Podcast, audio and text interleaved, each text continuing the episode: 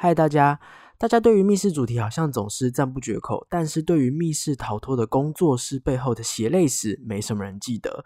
今天是新单元不专业非官方编年史，我们要来聊一聊一波三折，但还是坚持下去想做密室的方 Luck 放乐工作室。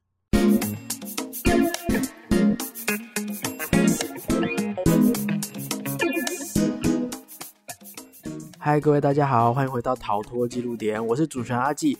这个节目将会一一介绍全台湾的密室逃脱主题，并且有身经百场以上的密室老手们分享他们的逃脱心得，还有最主观的密室排行榜跟密室新闻时事。所以新手老手一起来进入密室的逃脱大坑吧！我知道现在很多人接收资讯的管道都在网络上。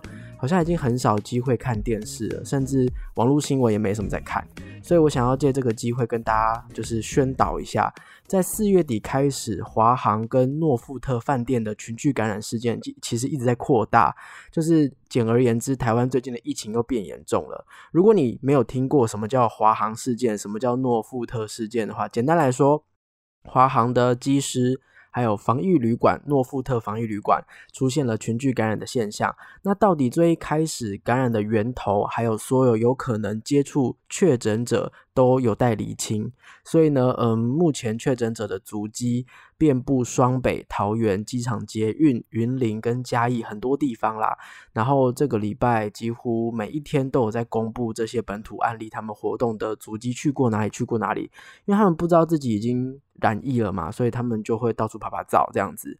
对，所以呃，指挥中心指示大家，你们要一定要检视自己的活动路线，有没有跟这一些已经染疫的人刚好就是重复他们的足迹这样子。那如果呢，你有跟他们去到一样的地方，要依照指挥中心的指示进行自主健康管理。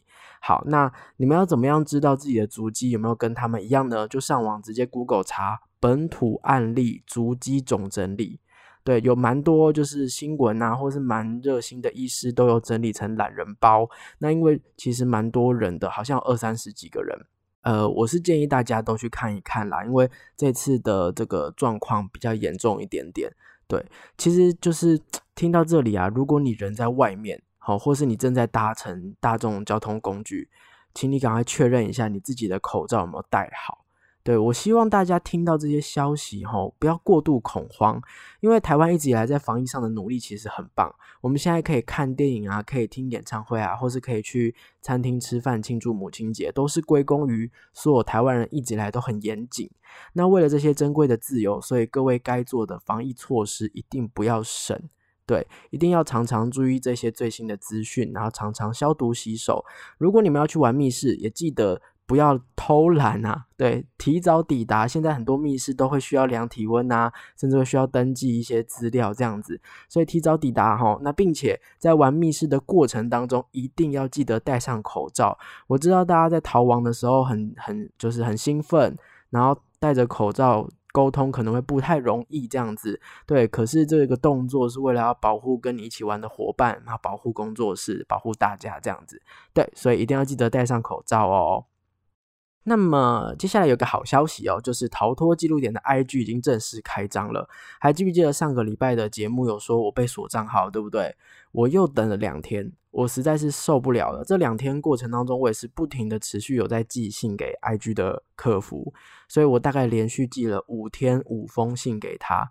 我实在是受不了了，我直接重新开一个账号还比较快，因为我的状况比较庆幸的是，我的新的这个 IG 账号才刚建立，那里面的文章也都就是没有到量很多这样子。对，希望接下来新开的这个东西可以好好的、安全的，不要又被误抓，或是又莫名其妙的被关掉这样。对啊，那如果各位就是呃要想要追踪起来的话呢，呃，我们我的账号是 Escape 底线 Note。E S C A P E 底线 N O T E 就是逃脱记录的意思。对，这是我自己的逃脱记录的 I G。那我时不时会在上面去发问大家对于密室最近的一些新闻时事，或者说会做民调哦。比方说，你心目中觉得最适合新手玩的密室是谁呢？好像这样子，那我可能会用这些民调作为作为我之后节目的呃一些。呃，内容参考对，所以如果啊，你想要提供我想法内容的话呢，或者是我在征稿，你有想要就是协助我一起创作的话，都可以加入我的 IG，我们一起讨论，一起玩哦。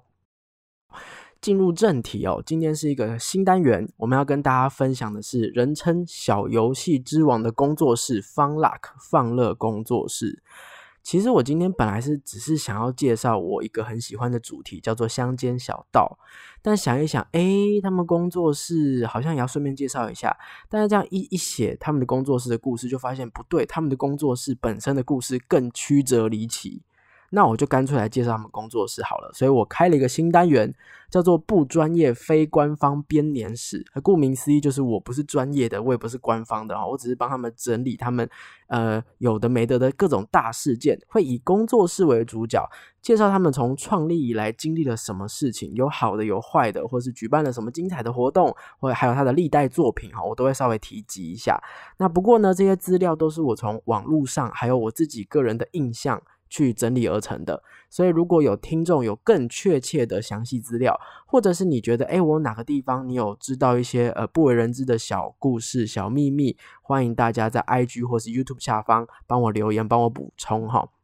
好，那么我们就立刻开始今天的方 luck 不专业非官方编年史吧。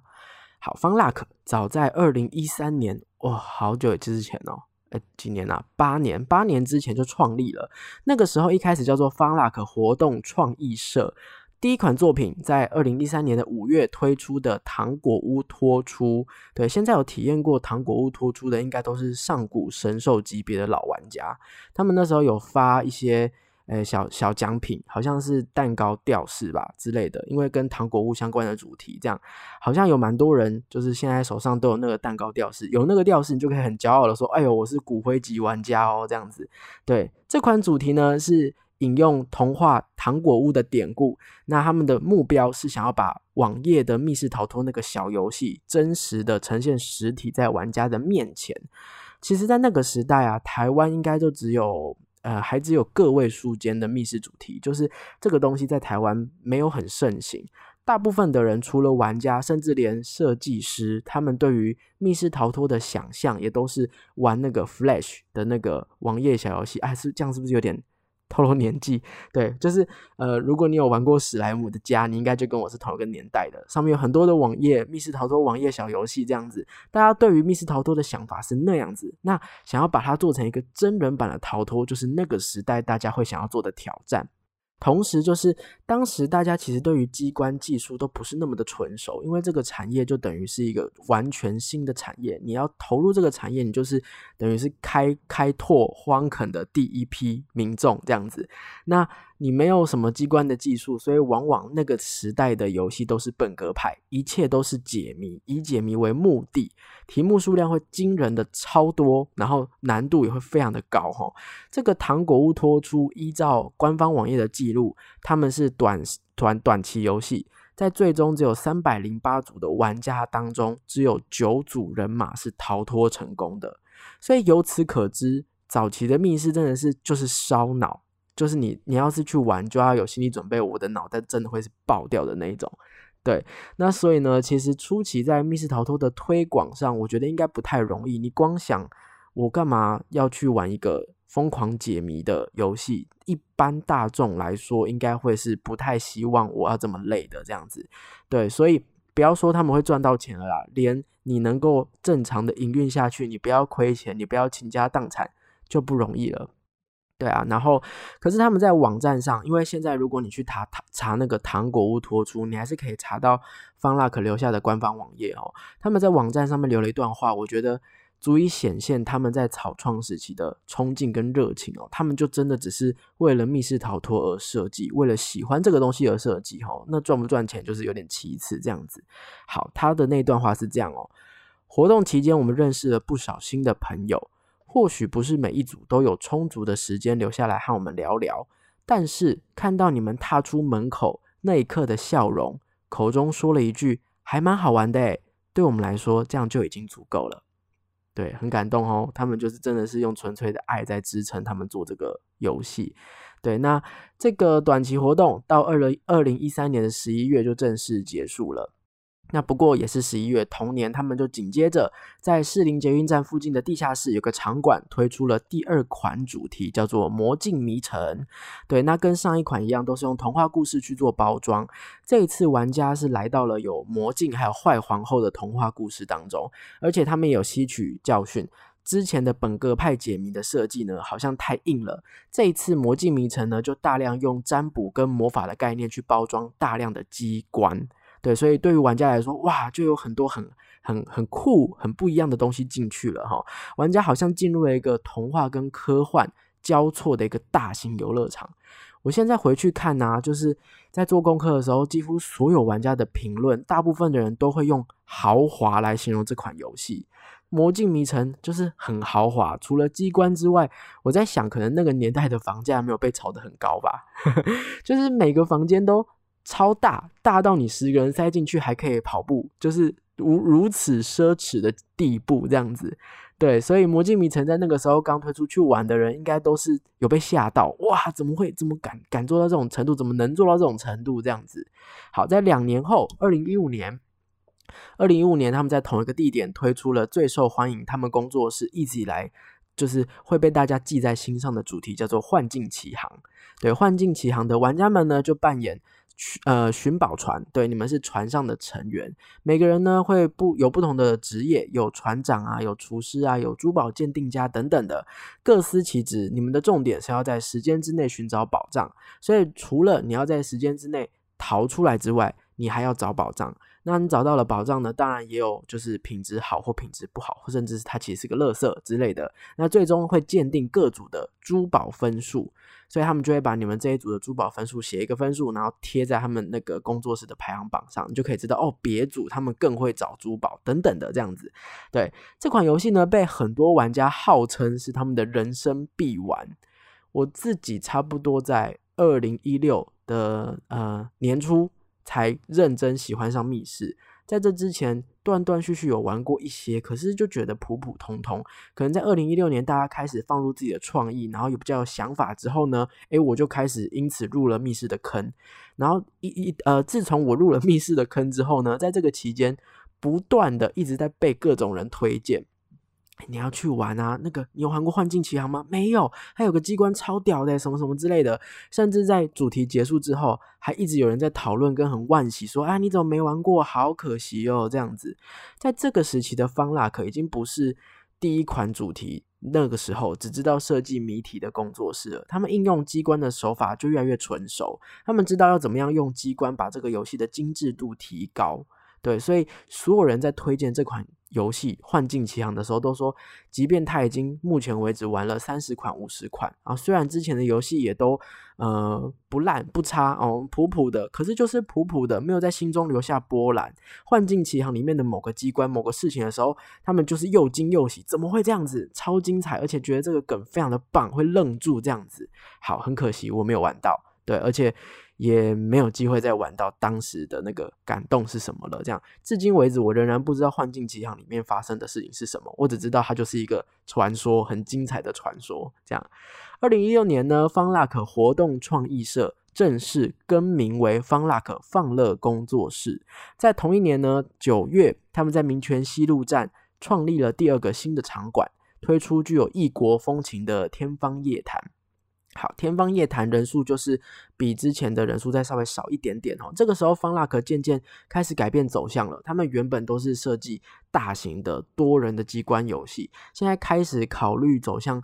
诶，时间比较短，然后呢，人数编制也比较少的方向，并不是每一款都要以最豪华、最精彩、旗舰型的角度去制作，开始有经营的概念。这样，同年十二月呢，他们推出有仙侠奇幻色彩的蜀山，蜀山是承接幻境奇航的特色，玩家一样会分成不同的门派，就跟他们会选职业是一样的。那不同的门派学了不同的武功，他们就要利用自己的武功去彼此帮助解开难题，这样子。那再来，二零一七年一月再度推出民权馆第三款主题的消息啊，目前只是推出说，哎，我们即将有第三款主题。那你有发现吗？九月、十二月、一月，这个速度超快耶，连续三款，所以就完全令人怀疑说，他们设计师设计师应该没有放假吧？一月不是要跨年吗？不是要那个休过年嘛，对不对？他们没有休假，是不是？他们一直在做密室，是不是？对我那个时候看到之后，想说，哇，这工作室很猛诶。这样我在猜，应该是因为民权馆，他那个时候是把整层都租下来了。那因为有租金的压力，如果再像之前一样哦，一年两年慢慢的去设计，慢慢的去做的话呢，整层当中。实际上，作为密室有在营业的部分，假设是三分之一好了，那你剩下三分之二的租金是不是被浪费掉？你还是要花钱，你还是要租下来。可是那个地方是没有办法赚钱的，所以应该在站在工作室的角度，短时间之内，我要让剩下的空间都可以被利用，都可以填满游戏，应该是最重要的目标。哦，不然的话就会一直烧钱烧钱。这样，毕竟那个民权西路那边的地价也不是很便宜吧？对啊。OK，好。那感觉上应该是他们开始扩张，然后要开始做游戏的时候呢，啊，一个突如其来的噩耗打坏了他们的计划。哈，在二零一七年的六月三号，我相信如果是方腊工作室的小天使听到这一段，二零一七年的六月三号应该是他们心中的痛啊。那个好像是台风，连日的大雨，加上那个时候的排水系统好像有问题的样子，所以雨水涌入位于地下室的士林馆。魔镜迷城、幻境奇航两款游戏就直接泡水，变成海底遗迹了。所有的机关、所有的道具，通通泡水。除此之外呢，你想哦，就是我要在这边重建，在那边修复，我还得先把原本坏掉的东西丢掉，我还要赶快买新的机关、新的料，还要美术赶快再做，这样等等的，这个成本超大。然后同时呢，方拉克也只能赶快打电话去通知原本预约的玩家，赶快取消，或是赶快帮你改体验民权馆的游戏这样子，然后再来去收拾善后。但收拾这个善后也不是很容易啊，因为那个是地下室嘛，所以累积在那边的水不是只是雨水。连污水排里就是排污水管啊，或者是那个 排泄池的食水，他们其实直接直接在 Facebook 上面说在弄食水啊，是一起涌入，直接泡在他们整个场馆里面，地面是淹了十公分高。所以工作室想说，哎，算了，那这两款游戏好像只能让他去了这样子。所以呢，工作室就自嘲说，哎，我们的幻境奇航真的出航喽。那士林馆就是这么突如其来的状况之下结束营业了。唉，有点可惜哈。那他们就从四个主题，就又变成两个主题。那方腊克呢，就只能回到他们在民权西路的第二个场馆，努力把目前已经排成的游戏设计给完成。那终于在九月推出了民权馆的第三款主题，叫做《贪婪之城》。贪婪之城呢？这次的玩家是穿越进入到 RPG 的游戏当中，它跳脱以往所谓的密室逃脱是逃出去的概念。这一次呢，玩家是在里面，就是你去玩一个 RPG 的感觉，在里面接任务，在里面买装备，然后在里面跟里面的 NPC 商人拉赛，哦，怎么样可以跟他要到最多的钱，要到最多的任务，赚取最多的奖金，那就会获得胜利了。那一样，你们赚取最多奖金的，就写一个呃。金币排行榜，然后贴上去，看你们跟其他组玩家来比，到底谁比较会赚钱？这样子，其实设计这种 NPC 互动性很高的游戏，在那个时候是非常新的。那但是这也是一个很大的风险，因为这代表 NPC 的反应快不快，或者他讲出来的话幽不幽默，直接影响这个游戏好不好玩。玩家对于这个观感就完全是呃寄托在那个 NPC 的身上。那同时呢，这个也是方 luck 首个对抗游戏，就也就是玩家进去不只是自己要赚金币哦，两队里面会分成两队，两队彼此也要对抗的。那我接了这个任务，你就不能接那个任务哈，所以这是一个非常勇于挑战的尝试。好，那目前为止呢，来到三款游戏，那接连做了两款人数比较多的游戏之后呢，二零一八年二月，他们推出了最低两个人就可以成团的小型密室感染。对，这一次呢，他们挑战编制更小，然后呢，更靠向新手体验的小型密室。对我在想，他们应该是想要解决人数限制的问题，因为一般密室觉得最辛苦的东西就是揪人嘛，大家目前都这么难揪团，然后如果你呃。一定要揪到四个人、六个人，可能对于现在很忙的现代人来说，都是个都是个门槛，所以它降降低到最多呃最少只要两个人就能玩了。小型密室解决了难以揪团的问题，那同时也可以提升工作室制作游戏的速度，因为就好像可以不用做那么大、那么宽广，游戏时间也可以不用那么长，因为两个人你可能挑战的东西也不能挑战到太难这样子。对，那所以呢，接下来。就二零一八迎来了放乐工作室创作产量飙高的时代。同时，它的版图啊，原本在民权的那栋大楼是只有一层楼的，然后它还扩大租下同一栋大楼的其他层，就有一种想要把那栋办公大楼变成方拉克大楼的一种气势。这样子，二零一八年二月是推出感染，二零一八年四月推出小型游戏《乡间小道》，玩家扮演身手敏捷的小偷，进入民宅盗取宝物的主题。二零一八年八月推出超精致的日式场景《稻荷之歌》。我觉得方拉克啊有一个很棒的专长，一直以来都有个很棒的专长，就是他很能够善用各种已经有的元素去拼凑华丽但是又很协调的场景。比方说，如果你去了稻荷之歌，你会发现，哎，这个雨伞啊，或是这个面具啊，或是这个旗子啊，哎，好像。都不一定要纯手工制作，但他们的美术的眼光很精准，把这几个东西凑一凑、凑一凑、凑起来，哎，它很和谐，但是它看起来就是又很有情调，又很有风格这样子。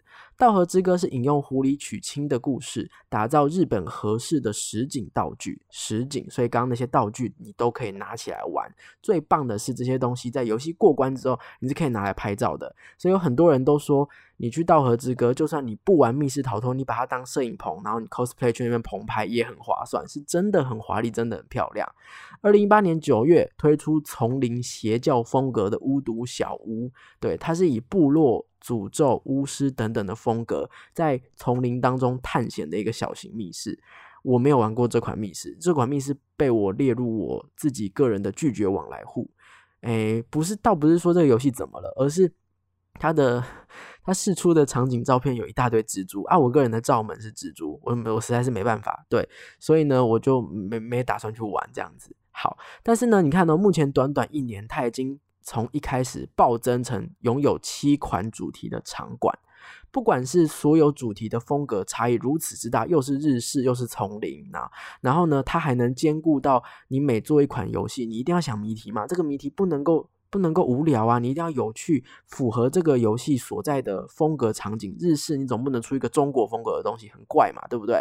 所以呢，我觉得二零一八年应该可以说是方 luck 最极限、最多产的一年。然后他们把谜题难度降低之外呢，也大大的提升密室逃脱对于亲民这件事情的程度。很多玩家对于它的门槛不再那么高了，也可以轻易的去尝试去试试看这样子。紧接着，在二零一九年二月过年期间，他们推出感染的后传病变。这是接续感染的病毒末日设定，在病变当中呢，这个诡异的秘密实验依然在持续着。在二零一九年六月，第二款中国风的主题诞生了，是永生节。这次呢，要挑战炼丹秘术，我们要揭发长生不老的秘密到底是什么？对，二零一九年八月是坠入梦境的奇幻冒险是梦，玩家会进入梦的国度，我们要协助让人做好梦这边的奇幻势力。与让人做噩梦的这个坏蛋势力对抗，对，所以截至此刻，方 luck 工作室来到了十款主题，其中两个人可以进行的游戏就到了七款之多。所以为什么一开始说它是小游戏之王，就是从这个时候开始奠定的。二零一八年、二零一九年就是疯狂的飙高他们的产量，然后再做小游戏，在填满所有空间的同时呢，我觉得方 luck 好像抓到了一个制作小游戏的公式，就是。呃，我觉得有好有坏。他们这样制作起来，他们的速度就变很快。但是对于玩家来说，对于我来说，每一款主题的故事就有点大同小异。就是在故事当中，好人跟坏人、正邪两方的对立，好像没有什么太精彩或是意料之外的转折。好，好像这个故事其实就只是一个帮助你开始玩游戏的一个开场白，它本身不太重要。对，最终一定是一个赢一个输这样子。然后谜题难度刚刚有说是尽量往新手靠拢，这样很棒。但是对于老手来说，势必的感受就是大量的考古题。对新手来说很好服用，但是对于老手来说会有一种倦怠的、有点腻掉的感觉。但唯一不变的是，他们的场景的精致度都一直在一定的水准之上。虽然不会说哦超厉害、超精致，然后超不可置信、超级美这样子，可是，在包装上也不会让人家觉得是很敷衍、很简陋的。你还是可以进入到它故事背景到底是日式还是梦的国国度这样子的一个呃环境当中。所以也因此呢，方腊克呢变成是推坑新手一个很棒的选择。你不知道密室是什么，那你就玩玩看方腊克，你就会懂了哈。价格也不会很贵，然后玩的时间也不会很长，成功逃脱的机会也很高，然后机关不多也不少，没有什么太多的操作题，都是一些呃很容易懂的逻辑，场景又很漂亮，所以在二零一七年到二零一九年之间呢，虽然有大量大量的密室逃脱业者诞生哦，有很多优秀的密室逃脱的主题都加入这个竞争了，但是方 luck 似乎找到了一个在密室逃脱茫茫大海当中他自己的定位。OK，那接下来呢？方 luck 有开始微调他们的各种游戏，比方说，哎，把他的道具调整一下，然后更新啊，或者说稍微调整一下他们的人数啊，道和之歌跟世梦都调高，变成三人以上这样子。巫毒小屋也改版了，变成巫毒诅咒森林，变成四到六人的主题。对，那最后呢，在二零二零年，也就是去年的年初，他们公布了《幻境奇航二》最终的航道。正在制作的消息，就是当初淹水出航的幻境奇航要回来了。给我的感感觉就是，他们已经把空间都填满了，他们终于有足够的余裕，不用担心穿不饱，不用担心吃不暖。诶，我讲反了，不用担心穿不暖，不用担心吃不饱。那我要来找回我最初的感动了，这样子。好，那感觉上，诶，好像要有一个什么新的很酷的旗舰型的大东西要出现了，但是又有另外一个噩耗来临了。民权西路的这个民权馆要改建，好像是因为都更的计划，整栋大楼要拆掉，房东也没打算要续租了。唉，好不容易才刚完成一个这么庞大的方腊克的量产计划，难道就又因为大楼要改建，所以功亏一篑吗？再加上那个时候新冠疫情开始变得严重，严重的影响到说很多人都不敢出门，不敢玩密室了。对，那方腊克怎么办？他们《幻境奇航二》只是公布消息，还没有做完，还没有推出。诶，那怀着不知道如何何时会拆除的不安，他们硬着头皮还是在民权馆推出了《幻境奇航二》。你东西都做一半了，你不做完也尴尬，对不对？拆掉也是花另外一个成本，倒不如就做完。OK，那不如不过这样子气馁，好像也不是一个办法哦。在二零二零年同年的五月，他们开始想新办法，他们拓展版图，来到了台中，建立了台中馆。打入一个新的市场，将民权馆的主题慢慢的复制到台中馆，一直到二零二零年的八八月，去年八月，方 luck 总算收到了大楼确定拆迁的事情哦。那民权馆呢，只营业到十月底。当时其实方 luck 还没有找到台北该怎么办哦，他们只有复制一些到台中去，台北要找新的场地还没有找到，然后呢又知道说，哎呀八月，我现在只能一月到十月底了，虽然很难过，但对于他们来说。好像还有机会，比起当初的淹水事件，我这次还有一点时间可以赶快搬迁，把作品复制。毕竟，如果我要把现在这些东西都放弃掉，重新再进入量产时代的地狱，实在是太恐怖，也太可惜了。对，那最终呢，几经的商量之下呢，贪婪之城跟巫毒诅咒森林，因为美术太精细、太难做，确定是不会重置，甚至连那个时候连刚诞生不满的。不满一年的那个《幻境奇航二》，他们都在考虑说，是不是拆掉就拆掉了，就算了这样。他们就觉得说，这艘船反正就是受了诅咒啦，算了啦，这样子。对，所以呃，最后在跟房东的争取之下呢，呃，他们还是延长了一些时间。台北民权馆在十一月二十九号正式走入历史，听起来好像很久之前，对不对？就是去年十一月底而已哦。哦，它的十一款游戏，超过五十个房间，连夜要全部拆空，因为十二月一号。大楼就会整栋打掉了，哇！所以呢，啊，对于他们来说就是一个极限挑战了哦。才刚挑战完一件事情之后，又要去收各种烂摊子。不过非常幸运的事情是，方 luck 在那之前已经找到新的地点了，刚好也在民权西路站附近。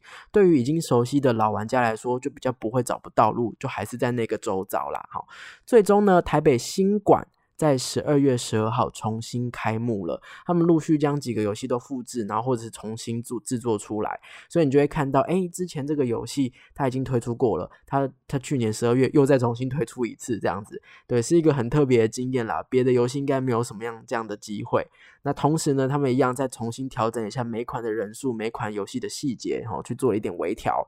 那一直就是不停的复制、不停的重做，到了今年的二月二十六号。幻境奇航二也重新出航了，对，所以他们幻境奇航二是有活下来的。所以如果你想要去看看被诅咒的船的话，现在是玩得到的。短短不到半年的时间，他们把方 luck 的九款游戏重新制作到齐。那目前呢，台中馆跟台北馆都有的游戏有《道河之歌》、《感染》、好病变、天方夜谭、永生节、释梦跟蜀山。那只有台北馆限定的游戏呢，是《乡间小道》跟《幻境奇航二》。《乡间小道》好像之后会在台中馆推出，诶，我其实本来今天是要推荐《乡间小道》的，所以台中馆的玩家请敬请期待，它确实是一个不错的小型的人人数少的密室。哎，好，听到这边呢，有没有发现其实密室逃脱工作室？不容易的地方不是只是研发密室而已，除了制作出一个好玩的作品很难之外，它要营运各式各样莫名其妙的事情都是有可能发生的。其实世界上所有的服务业都是一样的辛苦，其那但是就是如同方 luck 最一开始所说的，看到玩家踏出门口那一刻的笑容，口中说了一句蛮好玩的，对他们来说就已经足够了。所以如果你去体验了密室，你觉得我今天的体验太棒了，太开心了。请千万不要吝啬去称赞他们，那个是他们非常珍贵、帮助他们持续下去的动力。OK，以次呢，以上就是本次方拉克 不专业非官方编年史的主题啦。喜欢这样的主题吗？其实要收集一个工作室的来由，它的历史事件也蛮不容易的，而且洋洋洒洒就聊了这么久，聊了半个小时了这样子。所以如果你们很喜欢这样的主题，觉得诶听这样的故事还蛮不错的，请一定要留言告诉我，不然太累了，我之后就不做了这样子啊。对了。前几天呢，在那个 IG 上面，我有问大家说：“哎，我想要介绍这个工作室附近好吃的东西、好吃的店。你不觉得每一次玩完密室逃脱，然后不知道做什么事，啊，要去哪里吃饭也不知道，然后最后跑去麦当劳，就是这个这个行程很可惜吗？虎头蛇尾，对不对？好，那刚好呢，我之前去过方腊可蛮多次的，然后我有去那边探险，探险了几家，我觉得还蛮好吃的，给大家店名哈。第一个我要推荐的是天祥猪脚饭。他在民权西路站附近，哎，突然变成美食节目，很奇怪，对不对？天祥猪脚站在站，天祥猪脚饭在民权西路站附近的一个诡异的像防火巷的小巷子进去，它是红色招牌的。那猪脚饭当然它的特点就在卖卖猪脚，不会很油。对我之前我之前吃的都是它的猪脚干拌面，对，然后猪脚卤的很够味又很嫩，连瘦肉的地方也很嫩，这样子啊，不敢吃肥肉的也不用担心，你咬下去不会有油喷出来，是很棒的一个口感。然后可是呢，这个东西就比较像是，诶，就是呃一个地方美食，它不是一个聚餐的餐厅啦，哈，对，所以呢，如果你们觉得还不错的话呢，如果就是玩玩游戏不知道吃什么，就可以去那边吃吃看。那或者是呢，他们现在搬到新的地方，其实离那个晴光市场也不远。所以，如果你要去晴光市场吃饭的话，那边也蛮多不错的店。有一个叫做石像咖喱的，是很优秀的咖喱店，这样子。那石像是一二三四五六七八九十的十，巷子是巷巷子的巷，这样子。石像咖喱，然后呢，或者是一样是就是地方美食，哦台式美食的那个皇家卤肉饭，是叫。黄家吗？姓氏的那个黄啊，我姓黄的那个啊，黄记黄记卤肉饭这样子，走过去那边也差不多时间，走去天祥或者走去黄记都差不多时间。对，那这三家是我推荐大家可以去试试看的。我偶尔有时候就算自己没有去那附近玩，我也会时间还够，我就会骑车去那边吃饭。对，所以我也会在我的 IG 上面把这几间我去吃的那个呃实际放在那个典藏现实动态那边。所以大家如果哎，就是玩玩游戏也不知道该干嘛，就可以点开来看看啊，看看这个菜色，看看这个图片，哎，我喜欢，那我们就可以去试试看这样子。好，那以上就是今天的分享啦，别忘记订阅我的 YouTube 频道跟追踪我刚开的 IG 哈，逃脱记录点，你可以搜寻中文，或者是你可以打 ID Escape 底线 Note。对，那如果你有想要听的任何工作室的历史，或是你想要听我分享任何的主题心得，都欢迎在下方留言告诉我哦。那我们就下次见啦。拜拜。